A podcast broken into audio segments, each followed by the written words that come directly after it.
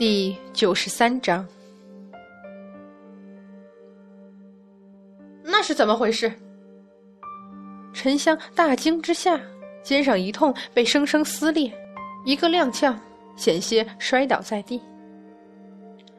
臭小子，你走什么神儿？鬼车猛一阵翅膀，将他扯过来。那些凡人究竟是怎么回事？沉香盯着远处，几乎是忽然出现、茫然四望的十几个魂魄，还没等疯狂厮杀祸及他们，又忽然不见了。有什么好奇怪的？不过是赤精子在用阴阳镜而已。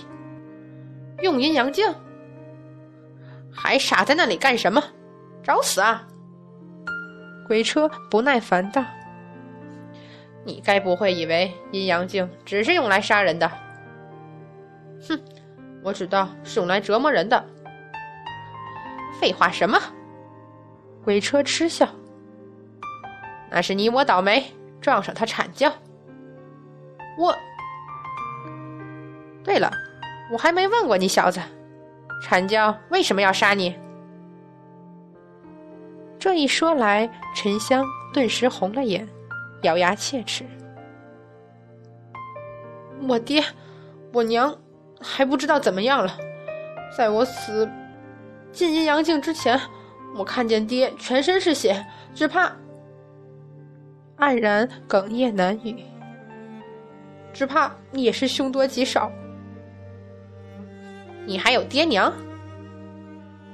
鬼车惊讶无比的扭过一只头来，沉香也惊道：“我为什么不能有爹娘？神仙一般都是没有的。为什么？你问我，我怎么知道你们这些神仙在想什么？说什么摒弃七情六欲的？除了七仙女，天上有爹娘的神仙，估计都是一起成仙得道的。”没听说谁家神仙和谁家仙女成了亲？难道我被封印这几百年，天庭世道变了不成？沉香闻之哑然。敖春和四姨母都是东海龙族，而哪吒的父亲李天王也是封神时得的道。红孩儿的爹娘是牛魔王和铁扇公主。连师傅猪八戒做梦都经常念叨自己曾经有个媳妇儿在高老庄。平日里总觉得身边的人和他一样有爹娘双亲，还真没想过这些事儿。想来也是那所谓的天条，不禁恼火道：“天庭世道怎么会变？我娘是违了天条，私下与爹成亲的。果然。”鬼车一翅膀扇飞最后一个疯狂扑过来撕咬的怪物，直接累瘫在地。天庭的那些仙女儿总是这样，私下凡间，我听得多了。那他们都怎样了？还能怎样？万劫不复，或者生不如死？不对呀，小子，你娘犯了天条，自然由天庭来管。阐教怎么好好的跑来杀你？我算了，阐教那帮莫名其妙的上仙，盘古大神都不知道他们会做出什么事儿来。痛苦的咬着牙，等着被撕裂的伤一寸寸恢复。沉香越想越恨，他们根本就不论是非，蛮不讲理。总有一天，我要。你要怎样？鬼车毫不留情的嘲笑道：“就凭你这小子，就算再修炼个几万年，再投胎十八辈子，也别想在禅教手里讨回公道。你怎么总是说些泄气话？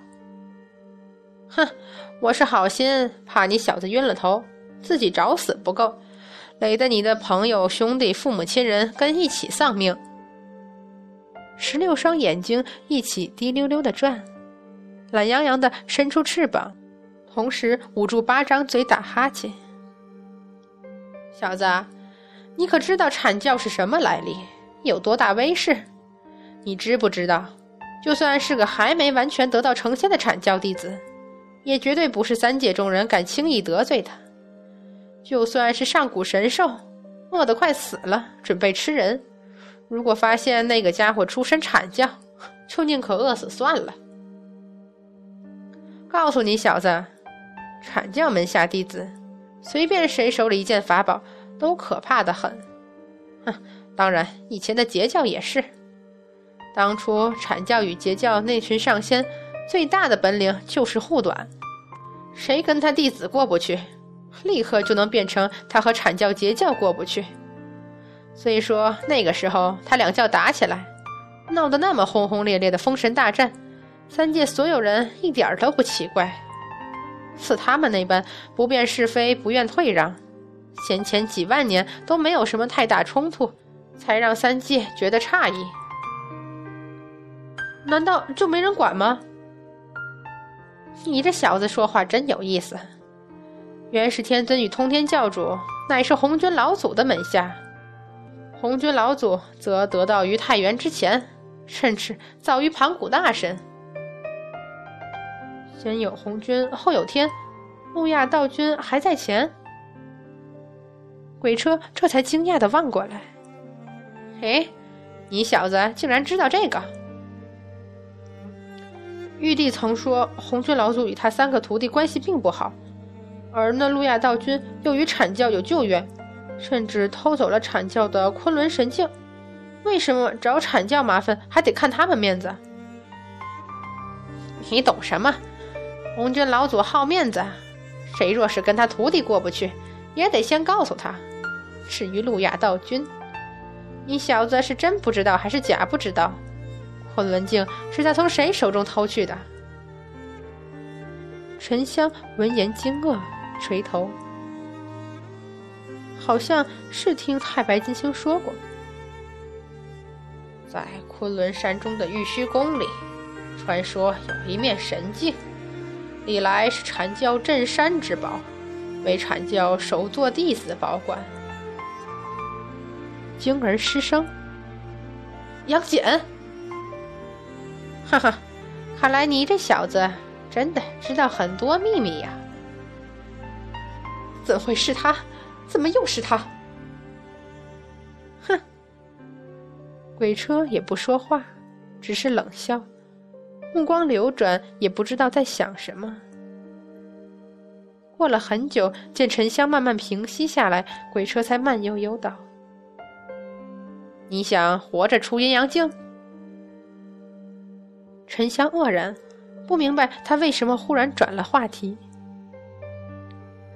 如果你想出去，就非得继续听不可。为什么？因为山河设计图在杨戬手里。怎么，傻了？不，我……沉香几乎站立不稳。本来是该愤怒，可是却连发怒的力气都没有了，只得疲惫苦笑。我只是明白你先前嘲笑我的话是什么意思了。手握成拳，用力的甚至是指甲深深陷入掌心里。我们不可能再活着出去了。听起来，天庭的司法天神似乎与你有不共戴天之仇。如果不是他，我又怎么会在这里？我爹怎么会死？我娘又怎么会在华山下受了二十年的苦？哼，你小子先前只说阐教，又没提他。沉香猛然抬头。一把扑过来，拉住鬼车的翅膀。你一直说的那个人呢？哪个人？你在说什么？鬼车不耐烦的将他抖开。他在哪里？他是不是在天庭？你说的那么厉害，那他一定能对付阐教，是不是？小子，你说话清楚点什么乱七八糟的？究竟在说谁呀？沉香急得额上冒汗。就是你一直不停的跟我提的那个人。啊？是你说他三界第一，也是你说的，这阴阳镜里所有疯子，就算全向他扑过来，也伤不到他分毫。是他把你封到苏州城外几百年，这些可全是你说的。鬼车张大了八张嘴，而后伸翅膀再次把沉香抖开。在沉香再度焦急追问前仰天大笑。哈哈哈哈哈哈哈哈哈你你笑什么？哈哈哈哈哈哈哈哈哈哈鬼车笑得眼泪都不停的从十六只血红色的大眼睛里往外溢颤了又颤翅膀乱抖想捂住嘴偏偏又笑得连腰都直不起来，最后只好把八个头全埋下去，笑得连全身羽毛都在抽搐。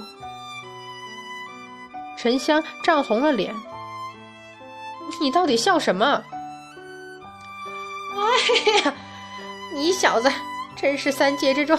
最有意思的家伙，哈哈哈！鬼车完全没有往日讥诮高傲的模样，笑得满地打滚儿，看得沉香又惊又恼，偏偏又不知道说什么才好。如果是原先，我一定会问：你小子是真不知道，还是假不知道来逗我笑？不过这些日子下来，总算也很了解你这小子了。你只怕是真不知道。哈哈，笑够了，从地上爬起来，抖抖笑出来的眼泪。你小子难道没听说过，天庭都是派什么人来封印、来杀戮我们？我们？你是说上古异兽？没错。用翅膀擦眼泪真的好痛苦，痒得要命。当然是天兵天将，天庭统领所有天兵的应该是李天王。呸！幸好鬼车现在是魂魄，不会被口水噎死。你觉得李天王看上去像吗？沉思摇头，老实回答。就是因为不像，我才问你的呀。鬼车无奈的退了好几步，然后用翅膀盖住了自己所有的耳朵，才慢条斯理道：“我的这只头是被哮天犬咬下来的。那你一定恨不……什么？哮哮天犬？翻翻十六只眼睛，哼，我就知道。”不，不可能！你在跟我开玩笑，一定是在开玩笑。继续翻眼睛，我就知道。